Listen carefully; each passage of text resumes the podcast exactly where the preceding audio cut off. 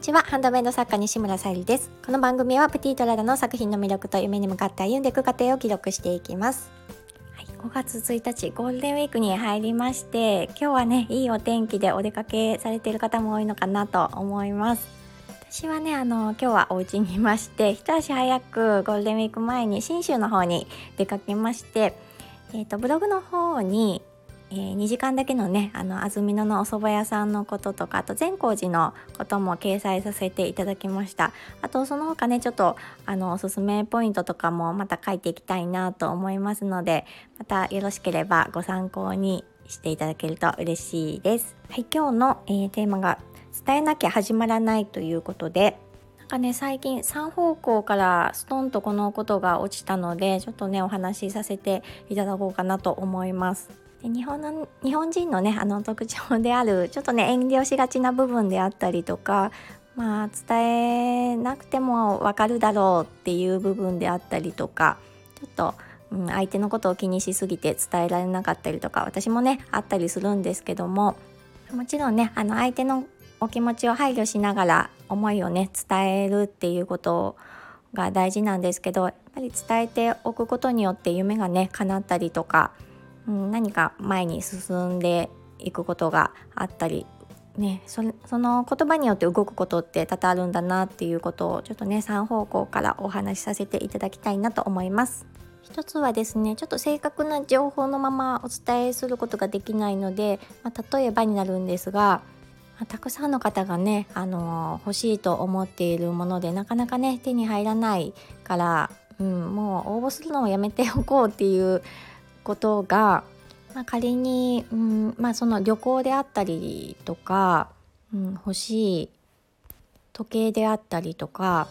もう当たるパーセンテージがねあのいかにも低いので 応募すらもうやめておこうとかね私も結構思っちゃうんですけどそういったことにねあのまああのとりあえず伝えてみようっていうことで、うん、あの応募された方がいらっしゃるんですけどそれにね実際本当に奇跡のような形で当たった方が身近にねいらっしゃいまして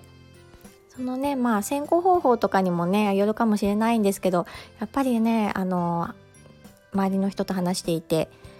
伝えておかないとね絶対こんな奇跡 起こらなかったので、うん、やっぱ伝えるって大事だよねっていう話をしていました。で振り返ると私も、うん、何か、まあ、ハンドメイド作家さんに対してでもそうなんですけどちょっとねあのお願いしてみようっていうことをお願いしてみるとあの意外とね協力してくださったりしてすごく、うん、あの自分の夢が叶うっていう風に言ったら大げさかもしれないんですけどでもそういうことにねつながるのかなって思っていてダメ元でもねあの自分の思いを伝えてそしてまあもちろんねお相手のことも考えて伝えると、うん、案外ねあの叶えてくださったりするので伝えるってその面でも大事だなっていうふうに思いました。で今回あの逆にですね私の方にですねもうちょっと売り切れになっていた商品がありましてちょっとあのレジンのねキーホルダーなんですけどちらの方がやっぱりどうしても気になるっていう嬉しいねお問い合わせいただきましてで、うん、私もねそのお気持ちにお答えしたいので、うん、あのフレームがないとねその商品作れないのでもうすぐね探しに行きました。でもやっぱりもうあのフレームがなくってお店の方にもあの取り寄せできないか確認したところやっぱりメーカー在庫もないということで。で、うん、あの前にもねちょっとネット検索したことあるんですけどネットで買えないかなと思ってちょっとねなんとか探したところ買えそうな場所を1点発見しましてまだね正確にはあの取り寄せできるかわからないんですけど、まあ、取り寄せねできたらお作りすることができるのでそういったこともね、あの、お客様が私に伝えてくださって初めてね私が動いてっていうことができるので本当にそういった面でもちょっとね無理かなと思うこともやっぱりあの思いがあればね届くことってあるんじゃないかなっていうふうに感じました。でね逆にあの伝えずにねそのまま行ってしまえばあの叶うものも叶わないですしういったねあの商品だけじゃなくって家族や、うん、ご友人や彼氏恋愛においてもやっぱりねあの伝えて失うものってそんなに 大きくないんじゃないかなと思うのでやっぱりねあの今を大事に生きていただきたいので今回ねこういう配信を撮ろうと思いました。でね私がもうずっとねどうしても欲しいと思っているあの